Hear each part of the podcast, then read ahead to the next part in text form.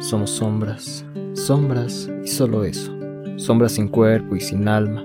Sombras llenas de deseo que no se dejan ver por el día, solo hasta el atardecer, cuando se suele caminar por campos tomados de la persona a quien más se adora. Somos sombras que en el abismo no conocen fronteras ni rutas desconocidas. Somos sombras que separan, y si alguna vez se llegaron a juntar nuestros caminos, fuimos sombras. Sombras intangibles, siniestras y amables que seducen.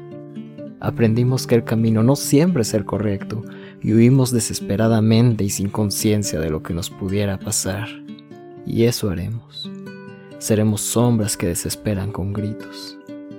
Eso y nada más. Ningún extra para nosotros, ninguna excepción. Seremos desconocidos incluso entre los dos. Seremos extraviados y si el destino nos quiere juntar, tendremos que ser sombras y nada más.